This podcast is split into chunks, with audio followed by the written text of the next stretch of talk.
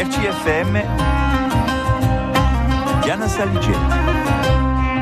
In Taragar, Vibropongo descobre una nuova tecnica per proteggere la live di mosca di la livedo, uno dei pericoli più pessimi che la bossi conosce, la liva gurza. Stiamo santa Fabienne Maestracci che ci parla di una tecnica nuova che l'ha provato per proteggere i suoi arbori in Bonivadio.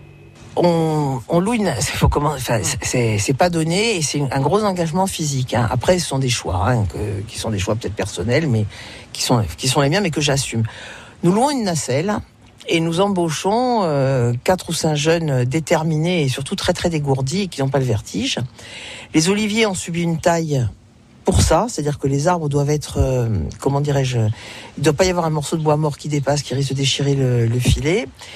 Et on, on élève le fil. On, a fait fabriquer en Italie des grands, de très grands filets avec une maille suffisamment serrée pour que la mouche ne puisse pas y rentrer, ce qui a donné lieu à de, de grands débats parce qu'on n'arrivait pas à avoir la, on connaissait la longueur de la mouche mais pas la largeur. Donc il fallait imaginer la largeur de la mouche qui replie ses petites ailes, etc. Bon, on a fait tout ça. Et donc euh, on dépose ces filets euh, qui sont, donc le filet est élevé à la nacelle au-dessus de l'arbre. On est en bas, on tient chacun un coin. Et ensuite, on, attache les, les pentes du filet autour des- du tronc de l'olivier. Les arbres sont emballés individuellement. Et, et donc, ils sont complètement protégés. Les olives sont complètement protégées de la, contre la mouche. Voilà. La mouche qui fait pas de mal aux oliviers, si vous voulez, mais qui font du mal aux olives, qui pondent, qui font des olives véreuses, qui donnent une huile impropre à la consommation.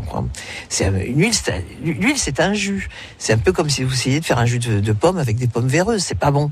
Donc, euh, on essaye. Ça, ça nous a permis de protéger les arbres sans utiliser de traitement chimique. Donc petit à petit, je pense que tout le verger va y passer comme ça. Il y a trop d'arbres, donc on en, on en récoltera moins, certainement. Ça donne une huile de très grande qualité. Il y aura moins d'huile, mais de toute façon, comme on trouve pas de personnel pour ramasser les olives, ce sera pas grave. Si on fait moins d'huile, ça nous donnera moins de travail.